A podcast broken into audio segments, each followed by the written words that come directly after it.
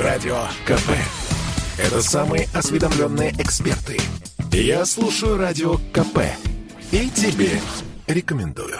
Программа создана при финансовой поддержке Министерства цифрового развития, связи и массовых коммуникаций Российской Федерации.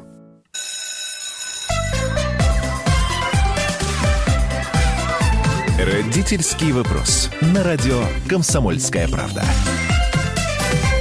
И снова, как всегда в это время, доброе утро, добрый день, добрый вечер. 11 часовых поясов России слушают нас, а у них и обед, и ужин уже на столе. Александр Милкус, Дарья Завгородняя, как всегда, родительский вопрос. И сегодня наш гость, э, учитель с большим математическим стажем, э, победитель конкурса Global Teacher Prize, то есть человек, который входит в 50 лучших учителей мира, мира, не страны, а сейчас и заместитель руководителя Департамента образования Москвы, образования и науки города Москвы, Наталья Александровна Киселева. Наталья Александровна, здравствуйте. Здравствуйте, Александр, здравствуйте, здравствуйте. Дарья, здравствуйте, уважаемые слушатели. А, поговорим сегодня вот о чем. Вот буквально э, в последнюю неделю было несколько докладов, это достаточно интересно, которые а, а, обобщают, в общем, ситуацию в нашем образовании. Один доклад, э, это доклад Ранхикса, э, который говорит о том, что все меньше и меньше ребят у нас уходят в 10 класс, больше э, семьи уходят, э, переходят в девятом классе, после девятого класса в колледжи. А, и если раньше была такая версия, что уходят в колледжи для того, чтобы обойти ЕГЭ, и потом, а, а после колледжа можно поступать без ЕГЭ, ЕГЭ в колледжах пока не сдают, а, то сейчас э, цифра ребят, которые после колледжа поступают в вузы, ну, колеблется от 7 до 10 процентов. То есть процентов 40 ребят, а в среднем по стране около 50 процентов выпуска 9 класса уходит в колледжи. То есть совсем не получают высшего образования, получается? А, нет, они им достаточно прикладного, видимо, образования.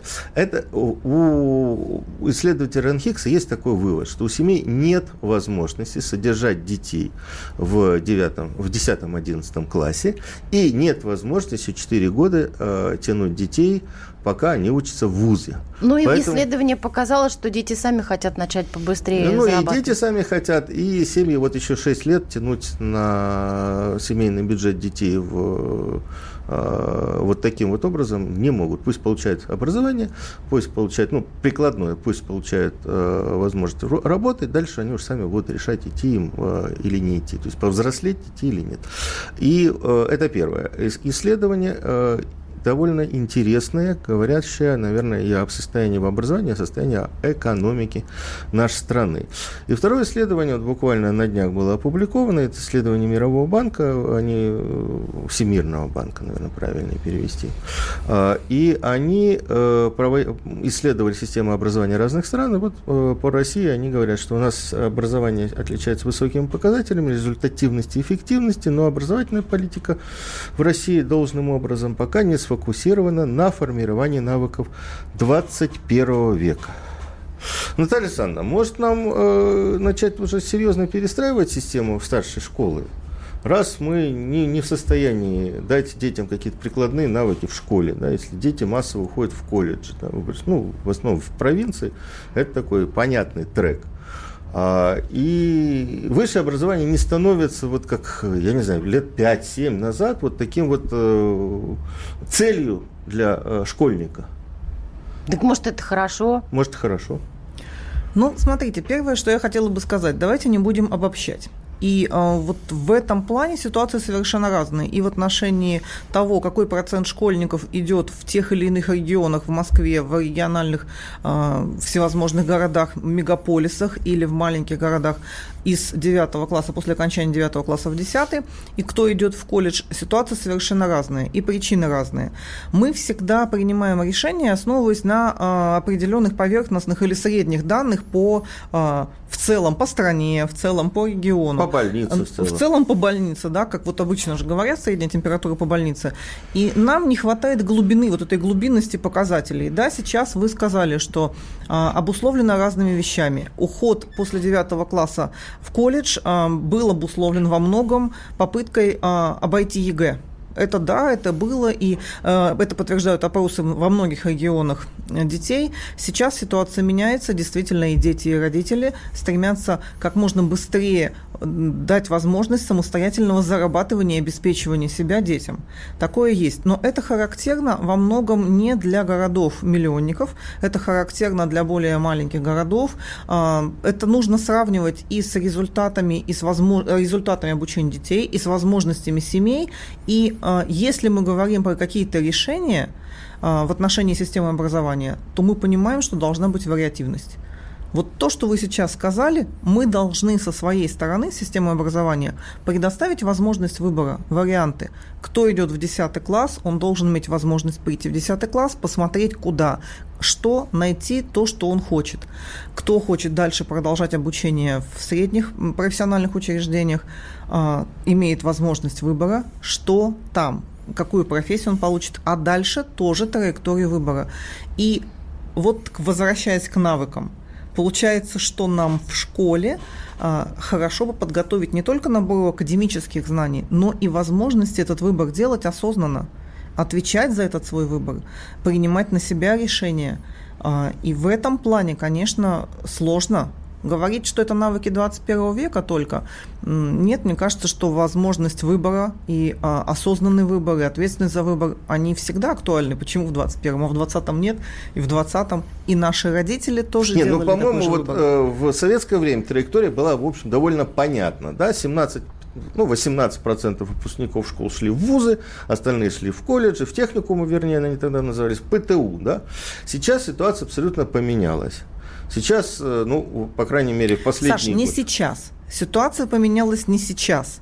Ситуация поменялась тогда, когда высшее образование стало доступным. Да, ну вот я говорю, сейчас а, это у меня там, я лет 90-е годы, наверное. Вот, я, наверное, один из первых людей а, в тот период, когда появилось платное высшее образование, и когда в ВУЗ поступали все. Когда были годы, я заканчивала школу достаточно давно, вот как раз начало 90-х, и а, заканчивали школу все и старались идти в ВУЗ, потому что была возможность. Да, была колоссальная возможность. В, в МГУ три человека на место был конкурс на филфаке. Это я точно помню. И на журфаке это хорошо был или тоже. Плохо? Да, нужно это, сказать, это ну, бюджетное или внебюджетное. Потому бюджетное, что, на вот. бюджет. А да. А еще плюс, сколько можно было поступить на внебюджет, и начало внебюджета, оно не было очень высоко в плане оплаты, то есть тоже было достаточно доступно.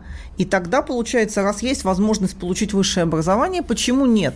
Да, я помню, это была какая-то потрясающая так, давайте халява. Мы, мы, я понимаю, но давайте мы не будем уходить в прошлое, надо понять сегодня, что происходит. А сегодня тенденция, в общем-то, по-моему, она наметилась достаточно э, четко. Э, это вот э, Наталья Александровна говорит о том, что это тенденция ухода в колледжи это для небольших городов. Вот у меня ощущение, что, по крайней мере, и Московская область тоже уходит в колледжи массово. А про другие там регионы, Вологодская область, я знаю, что очень популярны колледжи, там Оренбургская область и тому подобное. Да? А, то есть, может быть, нам надо вот общую систему высшего образования и среднего образования как-то перестраивать, учитывая эти запросы. Мы же до сих пор э, переживаем о том, что мы не добавили Э, в школе один класс еще, 13 у нас. 12. 12, 12, 12, чтобы 12 лет училась. Э, была бы же борьба в 2000-е годы жуткая, э, и, в общем-то, уже собирались делать 12 класс в школе. А тут получается, что и 10 с 11, в общем, далеко не везде востребованы. А, ну, на самом деле, опять же, возвращаясь, почему идут в колледжи, давайте смотреть, давайте проводить дополнительные исследования, почему. И, опять же, а, картируя это в зависимости от тех регионов, а, и в том числе и по Москве, и по регионам, картина будет разная. На самом деле, действительно, сейчас ситуация меняется, а, быстрее стараются приобретать навыки, и, может быть, опять же, это а, есть запрос со стороны работодателей, со стороны бизнеса. А, никто, немногие готовы ждать 6 лет подготовки специалистов, тем более, что настолько быстро меняется все вокруг, и настолько быстро меняются требования бизнеса, можно параллельно организовать обучение специалистов внедрением уже в практику. То есть нужен набор компетенций. Вы знаете, хочу сказать, что выпускники школы школ московских после 11 класса, которые занимаются в 10-11 программировании, вот в предпрофессиональных классах, они после 11 многие устраиваются на работу по своей специальности, параллельно получая образование в ВУЗе на очно-заочном заочном. совершенно спокойно Конечно. обеспечивая себя. Конечно. И здесь получается, что и они уже имеют опыт, навыки, востребованности, и они продолжают обучение, но в то же время и совмещают это с работой. И такие случаи становятся их все больше и больше. Вот, я об этом и хотел поговорить. Может быть, у нас сформировалось поколение, которое уже ну, более не менее к, там, к девятому классу понимает, чем оно хочет заниматься. Может, нам нужно... А может быть, наоборот. Или... Может быть, потому что период выбора профессии удлинился у человека. И ему нужен какой-то какой люфт, какой-то период выдохнуть, поучиться, там, не знаю, в колледже, а потом принять решение о, о серьезной Не, ну, я профессии. тоже должен понимать, куда мне идти. Может быть, в школе, в средней школе уже пора вводить профориентацию нормальную, да, вот как, может быть, в советское время Серьезную. Да. Ну, такую, понятную, да, потому что, ну, я знаю много знакомых, вот буквально сейчас же э, идет приемная кампания уже, зак- заканчивается, и возникает проблема. Мне звонят дети, родители, вот что делать, мы там не проходим на бюджет, э, там не хватает там баллов и так далее. Я говорю, а почему вы именно на эту специальность пошли? Вот почему вы именно это выбрали направление, не другое, там же большой выбор. А, они говорят, ну, нам понравилось название. Радио КП. Это корреспонденты в 400 городах России. От Южно-Сахалинска до Калининграда. Я слушаю Радио КП. И тебе рекомендую.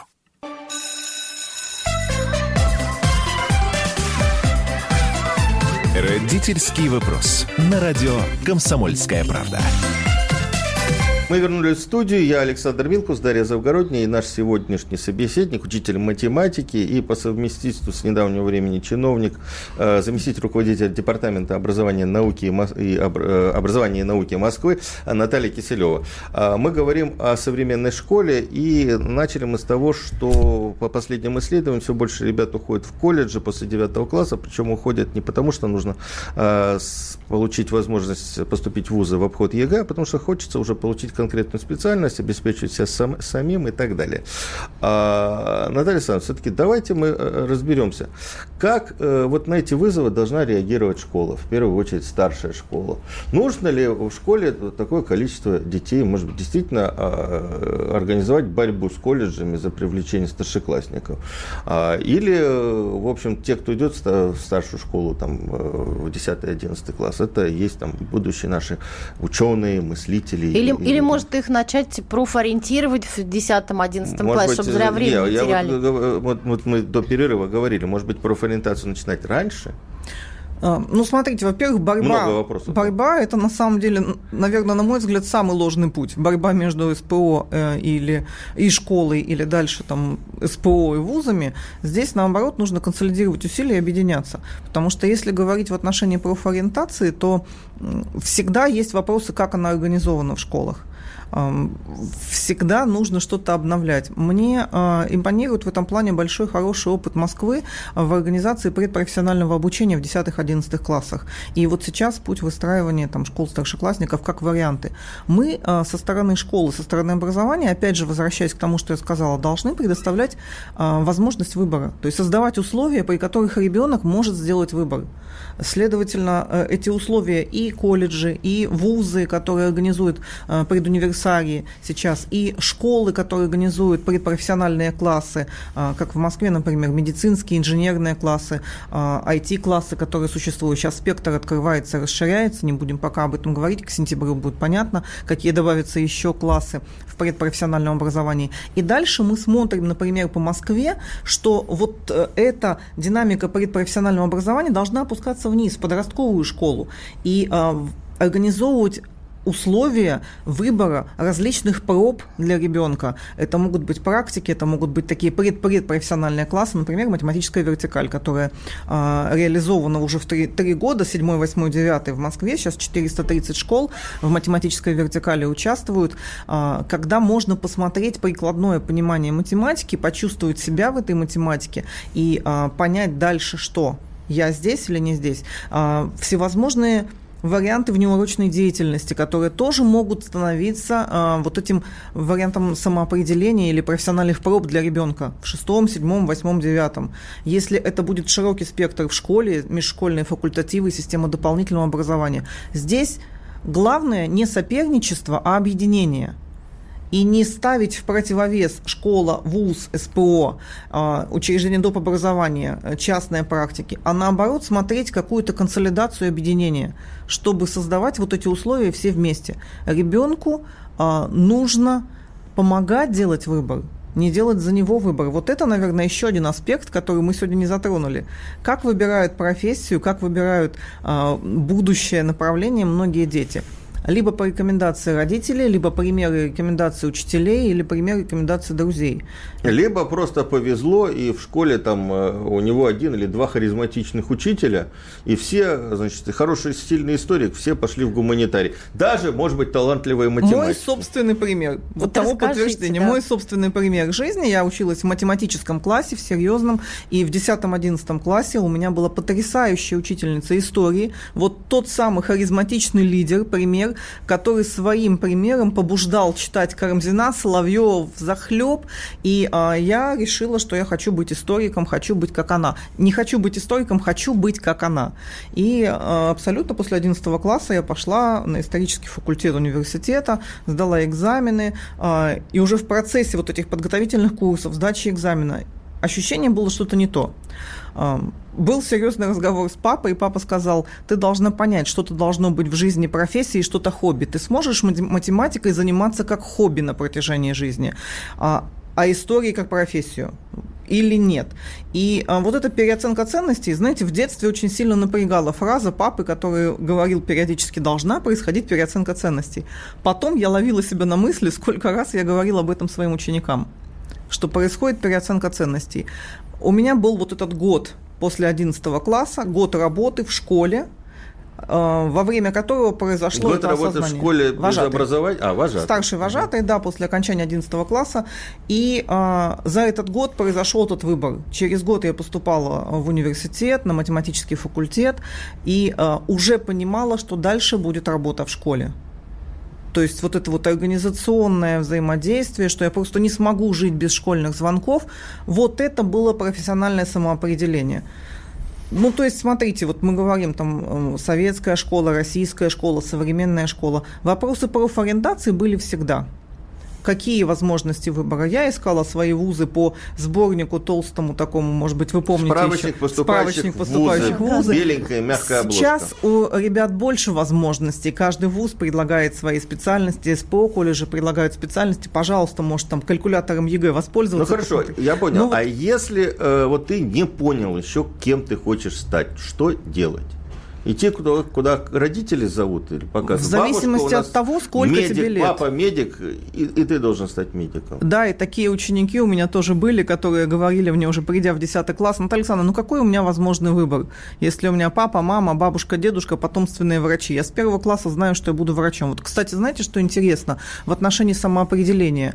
А, те, кто хотел быть врачами, они знали об этом и в пятом, и в шестом. Мне кажется, даже мои одноклассники уже в первом, втором говорили о том, что я буду врачом. То есть это как-то идет подсознательно, я не знаю, откуда озарение, были родители врачами, не были, нет. Но в моей практике нет ни одного случая, когда кто-то поступал в медицинский, отучился и потом не стал врачом. То Ой, вот... у меня есть такие примеры драматичные. Ребенок, мой одноклассник с младшей школы мечтал стать врачом, стал врачом, нейрохирургом, на минуточку, а потом там то ли в лихие 90-е, то ли в 2000-е что-то там ему э, у него переклинило, и он ушел из профессии в бизнес. Я считаю, что это драматическая история. Но врачи Нет, вообще... Ну, бизнес это нормально, потому что э, вот... Э... Я это к тому, что жизнь, она может меняться, ну там, так сказать... Вот. А теперь, момент. Дарья, тогда вопрос. А что, значит, может давать школа в этом плане или связка школа, вуз, СПО? понимание ученику, человеку, не говорю ученику, человеку, что может меняться ситуация готовность к тому, что ситуация может меняться.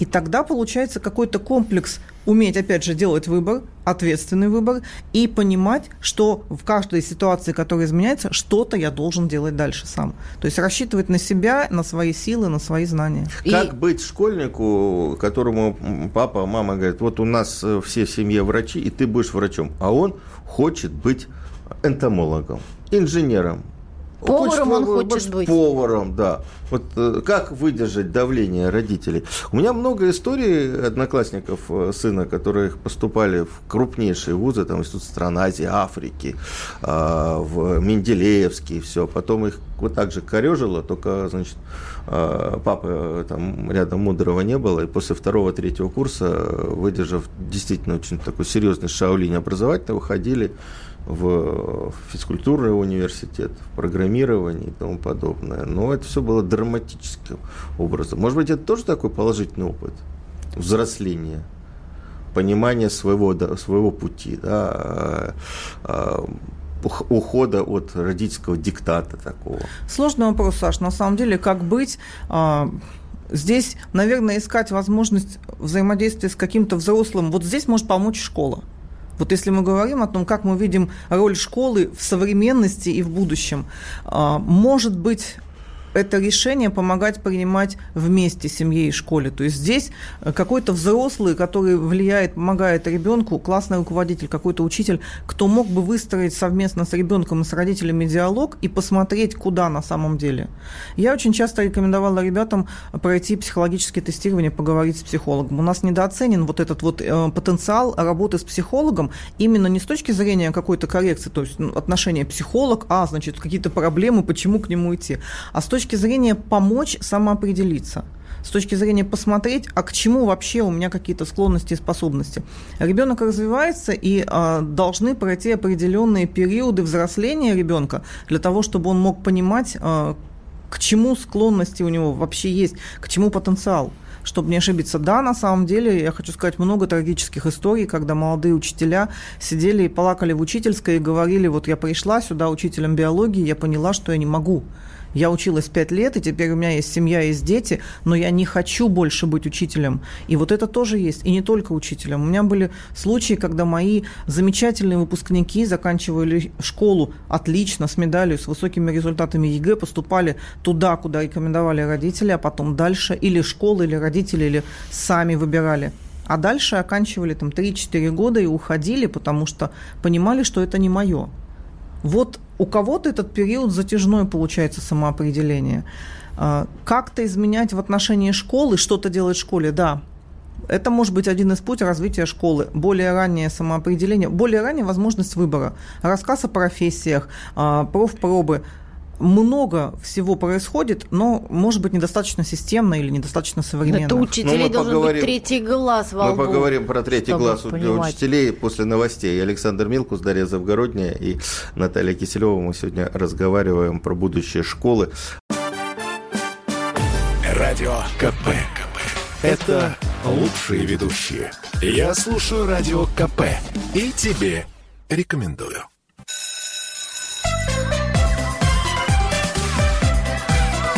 Родительский вопрос. На радио «Комсомольская правда».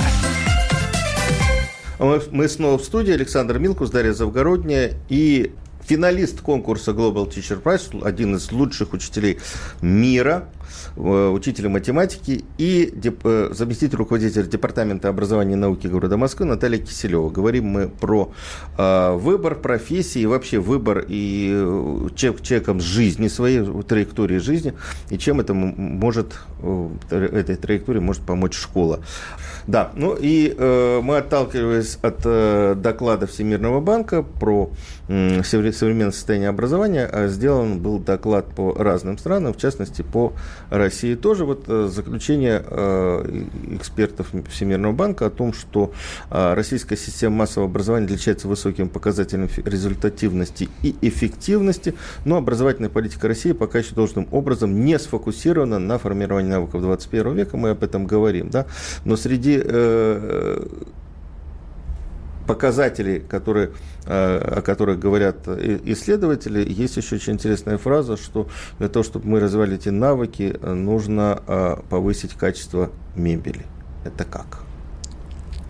Качество мебели? Качество мебели в классе. Да, один из показателей, который там был озвучен в Всемирном банке в докладе, меня тоже удивила эта фраза.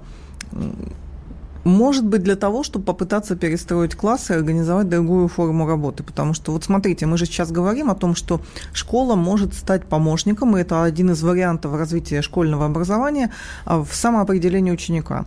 И а, помощником семье. То есть вот как раз в это а, один из моментов диалога, который может выстраиваться между школой и семьей достаточно конструктивно и безболезненно. Э, общая задача помощи того, э, куда идти дальше ребенку. И вот здесь как можно организовывать в школе процессы, чтобы у, детей было больше возможностей выбора, в том числе и за счет изменения урока. Урок э, современный, если это э, гибкие модели, групповая работа, если это постоянно трансформирующийся класс, чтобы можно было собраться в группы, э, сделать что-то, обсудить что-то, потом дальше, опять же, повернуться, поговорить с учителем, проработать в тетради, тогда, если в этом плане требуется оснащение новой мебелью, может быть, да. То есть чтобы движуха в классе была? А, ну, она бывает разная. Главное, чтобы это было организовано и чтобы это было понятно для чего. Все, что мы привносим в школу, все, что мы хотим от школы, мы должны а, четко понимать, что и для чего мы делаем и э, в первую очередь задумываясь о том, как это повлияет на развитие ребенка.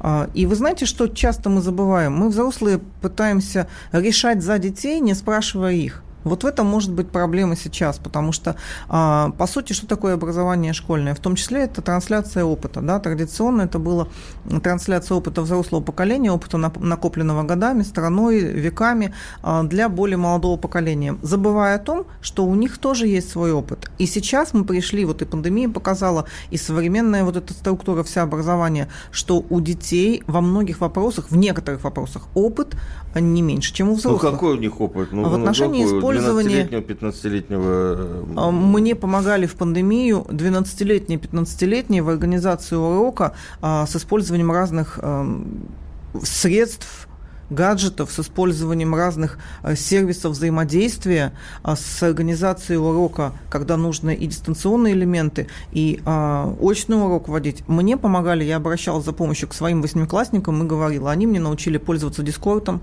по сути. Я понимала, что мы с ними можем проанализировать и посмотреть Teams, Discord, Zoom, что удобнее, где какие плюсы и минусы. И я спрашивала у них – и они мне рассказывали, какие плюсы и минусы есть а, в разном виде а, учебного материала. Когда хорошо почитать книгу, а когда можно посмотреть видеоролик, когда послушать аудио. И здесь вопрос с моей стороны – это уместность и баланс. Я должна помочь ребятам, помочь в организации урока, соблюсти, соблюсти вот этот баланс чтобы не было перехода только в технические средства или только в, э, не знаю, там, что в бумагу, в учебнике, а со стороны ребят это такая же помощь в организации процесса. Групповую работу, когда нужно было в рамках работы над проектом, с использованием инструмента, там, сервисов Google, например, они могли мне организовывать, помогать сами и давать но советы. Это, но это навыки такие, технические, они на, на руках.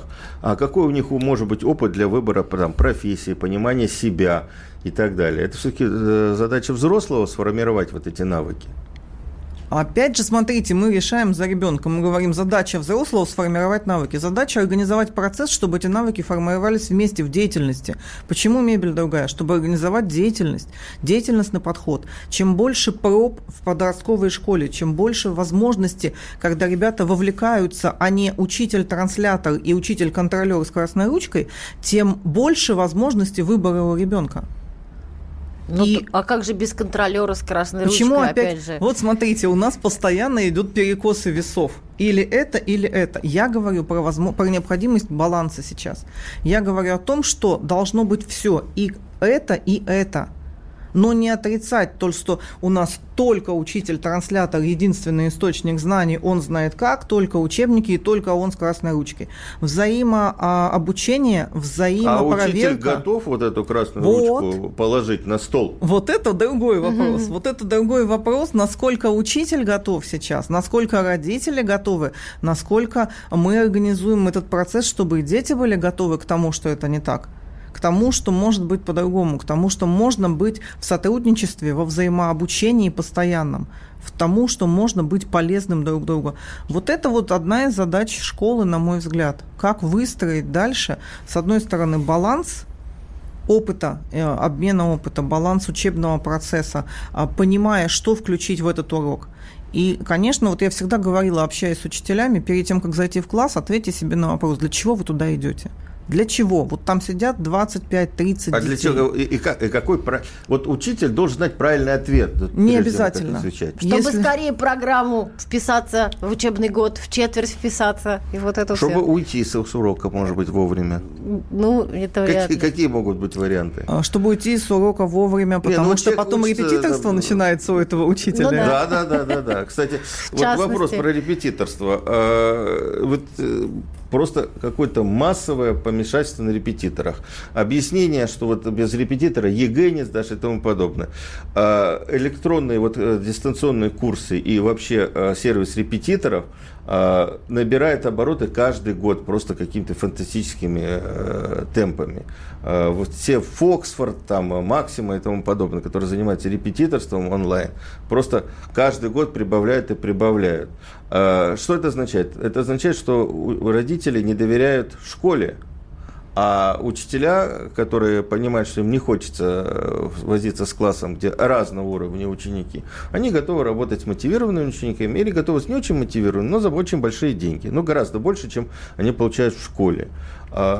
Что это значит? Это значит, что, может быть, у нас действительно все-таки школа э, не в состоянии обеспечить современную подготовку ребенка к тому же, к тем же вызовам времени. Саш, хорошо звучит. Мы не доверяем школе и школьным учителям, но доверяем репетиторам, тем же, тем же самым школьным да. учителям, которым кто-то другой не доверяет в школе. Вот это вот вообще а какая-то такая в школе, в школе, мне кажется, учителям создают неудобную обстановку в том плане, что всех детей, всех мотиваций и всех способностей сливают в один 30-головый класс.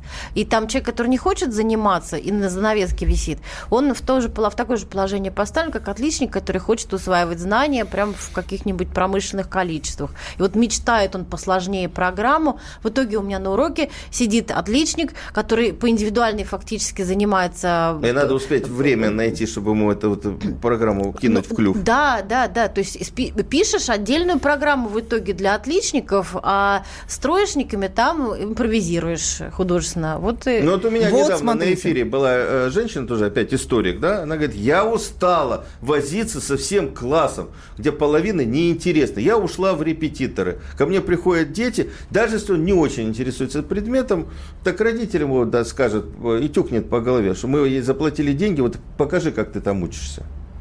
А вот это, кстати, звучит часто о том, что мы заплатили деньги, покажи, как ты чему научил. Репетиторство не плацебо.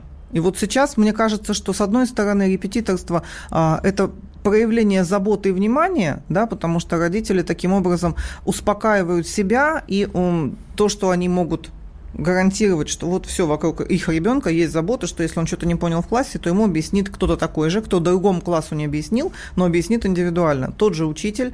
И опять же посмотреть, кто сейчас на рынке репетиторства. Кроме учителей, это студенты очень активно, школьники, старшеклассники, которые сейчас входят и очень активно, сами занимаясь с репетиторами, по своим предметам, которые им нужны, оказывают услуги репетитора более маленьким детям. А, гарантируют они качество? Проверяется как-то качество? И где та грань, что вот это научил учитель школьный, а вот это дал репетитор. Вот такого разделения нигде невозможно провести. Конечно, мы начали с исследований, да, Александр привел несколько исследований. Есть исследования ряда вузов той же высшей школы экономики, а, по результатам обучения детей, результатам выпускных экзаменов и занятий с репетиторами. Порядка 20% дается а, плюсом к тому, что он имеет в настоящее время, ну, как бы у себя. То есть репетитор не является гарантией успеха всегда. Мы прервемся опять буквально на две минуты. Александр Милкус, Дарья Завгородняя и Наталья Киселева в эфире. Радио КП.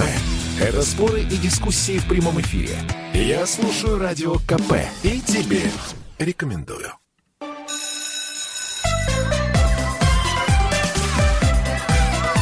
Родительский вопрос. На радио «Комсомольская правда». Мы снова в студии. Я Александр Милкус, э, Дарья Завгородняя и наш сегодняшний гость, заместитель руководителя Департамента образования и науки города Москвы, учитель математики а, и финалист конкурса Global Teacher Prize э, Наталья Киселева. А, Наталья Александровна, вот э, весь наш разговор, я вот сейчас подумал в перерыве, он все равно крутится вокруг денег, вокруг финансов.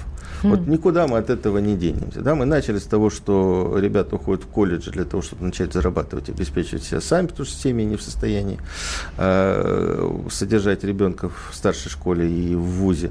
А сейчас мы говорили о репетиторе, это опять же вопрос э, о деньгах. А что, вот как, как выстраивать взаимоотношения, если ну, действительно у семьи не хватает денег на обучение ребенка?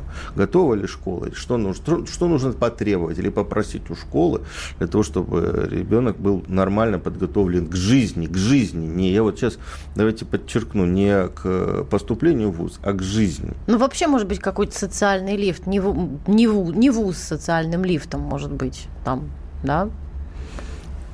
А, очень школа часто может говорю... ли это делать? Или мы все-таки затачиваемся на предметные навыки, он должен хорошо знать историю, э, ОБЖ и, я не знаю, там, биологию. Русский язык. Русский язык святое. Очень да. часто говорю, знаете, что школа – это не подготовка к жизни, это сама жизнь. И а, вот не нужно подменять, потому что получается как раз ожиданием того, что школа – это окончание школы ЕГЭ, сдать ЕГЭ, потом не понимаешь, что делать с этим ЕГЭ, который сдан даже на 100 баллов, на 90 баллов. Сколько таких случаев тоже есть. А, нужно понимать, что ребенок ребенок, для ребенка 11 лет – это 11 лет его жизни – здесь и сейчас. Это комплексная история. Первое. Второе, ждать, что школа решит, школа тоже панацея решит все вопросы э, и того, куда ребенок поступит, и что он будет успешным в жизни, и как он будет дальше развиваться, и как он будет дальше себя обеспечивать, э, не слишком ли большое мы вообще как бы обязательство на школу вешаем? А кто же этим будет Это заниматься? тоже получается история совместная. У нас есть семья, есть школа, есть ребенок в центре, и э, вопрос того, как вместе это организуется. Почему мы говорим, или школа должна организовать, или семья должна организовать. Вот в этом плане и не выстраивается диалога, и не выстраивается конструктивная работа. Понятно, что должна быть система договоренности. Понятно, что у каждого желание разное. Нас огромное количество людей. В школе не учатся 2, 3, 5 человек. В школе обучается а, много детей. Много за ними стоит семей и родителей. У всех разные потребности и желания. Но в одном, на самом деле, наверное, все схожи в том, что все хотят, чтобы ребенок был счастлив, здоров и успешен. А понимание счастья, здоровья и успеха для каждого свое совершенно. Есть определенный набор того, что может дать школа.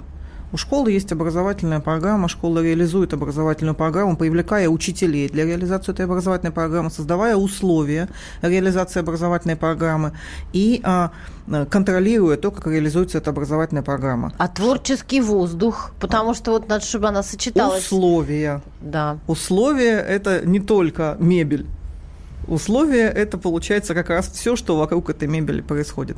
Родители такие же полноценные, полноправные участники этого процесса образовательного.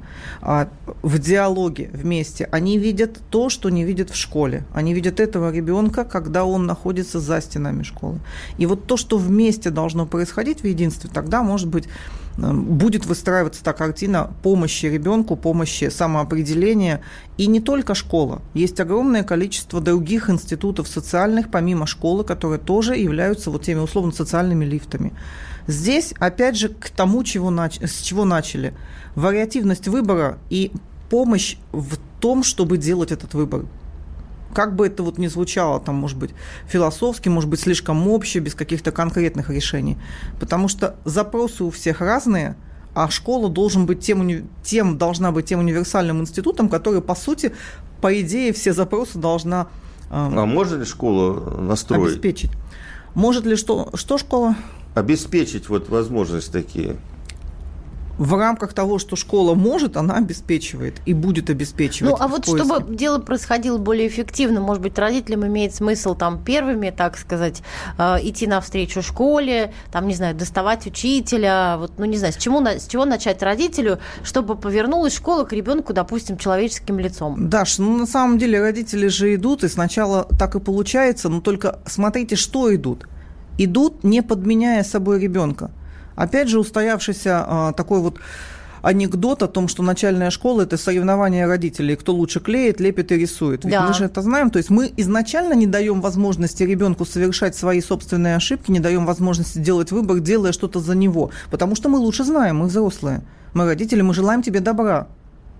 Но это же, понимаете, рамка э, закладывается именно в школе, когда дают очень сложные задания э, для того, чтобы что-то слепить. Не дают, так сказать, задания с размерной возрасту. Слепи там, нарисуй бабочку, вырежи. И сидит маманя эту бабочку клеит всю ночь, потому что ребенок сам не справится. Это слишком такая задача Я сложная. помню фантастическую историю, классно, когда руководил образованием московским Исаак Калина, а, и это знаменитая история про Чебурашку, когда выяснилось, что учительница младших классов потребовала, что все э, дети принесли на урок чебурашку.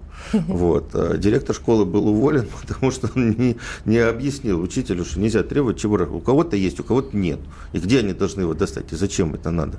Так, тут есть вопрос у нас. Я преподаватель-исследователь колледжей. По поводу быстро меняющегося мира, э, по поводу э, того, что мы должны подстраиваться под жизнь, что все меняется. Я сталкиваюсь с тем, что сейчас вынужден сама учиться, подстраиваться, искать новые способы организации уроков. Это особенно сложно, потому что нужно вести и очно, и транслировать на камеру для болеющих. Я поняла, что в погоне за тем, что уроки были интересны, я за прошлый год по своему предмету никаких новых знаний развития не получила, никак не углубилась. Вопрос, как вы считаете и вообще, что вы думаете о курсах повышения квалификации для учителей? Будут ли они носить фор, э, не формальный, а реально полезный характер? Москва, Огромнейшее же спасибо. Область. Очень хороший вопрос, очень актуальный вопрос на самом деле. То есть, смотрите, в вопросе человек проанализировал все, что он делает. Сейчас действительно в последнее время учителя заняты поиском того, как современный урок построить. И понятное дело, что традиционные программы повышения квалификации не успевают за требованием учителя. Почему, вот опять же мы говорили в период пандемии сейчас, что обучаться друг у друга, обмен опыта между равных, горизонтальное взаимодействие учителей выходит на первый план – у кого-то получилось лучше, он рассказывает своим коллегам, и уже вместе рождается, как это дальше можно развивать.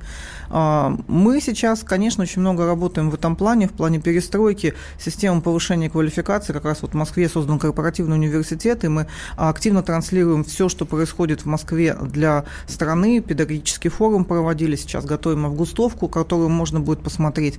А, действительно хороший анализ то, что мы концентрируемся на методике сейчас, на современной дидактике, на то, как использовать разные ресурсы в уроке. И а, в этот момент немножко отходим, может быть, от а, самообразования в плане там, развития науки, куда идет движется наука.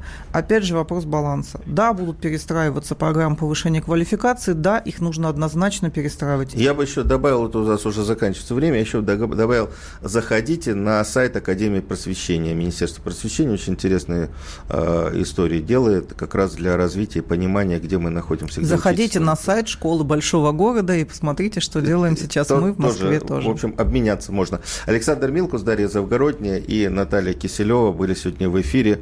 Э, хороших оценок вам и вашим детям.